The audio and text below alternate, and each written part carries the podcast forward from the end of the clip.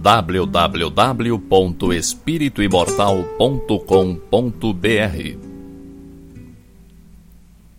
Cinco minutos de Espiritismo visando a reflexão.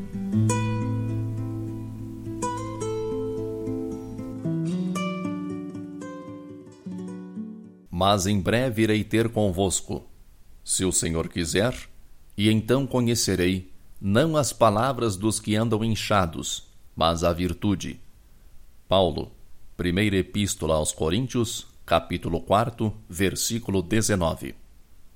Cristo e os seus cooperadores não virão ao encontro dos aprendizes para conhecerem as palavras dos que vivem na falsa concepção do destino, mas sim dos que se identificaram com o espírito imperecível da construção evangélica.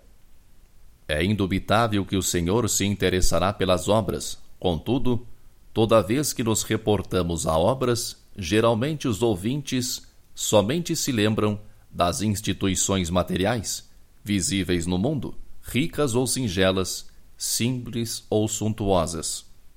Muita vez, as criaturas menos favorecidas de faculdades orgânicas, qual o cego ou o aleijado, acreditam-se aniquiladas ou inúteis ante conceituação dessa natureza.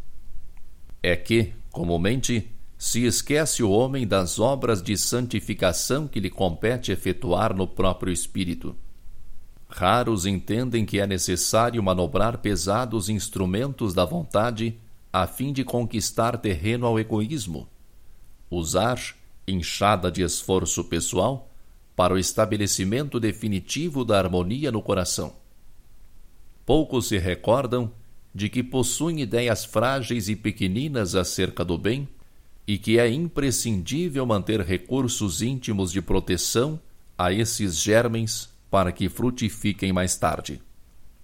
É lógico que as palavras dos que não vivem inchados de personalismo serão objeto das atenções do Mestre em todos os tempos, mesmo porque o Verbo é também força sagrada que esclarece e edifica. Urge, todavia, fugir aos abusos do palavrório improdutivo que menospreza o tempo na vaidade das vaidades.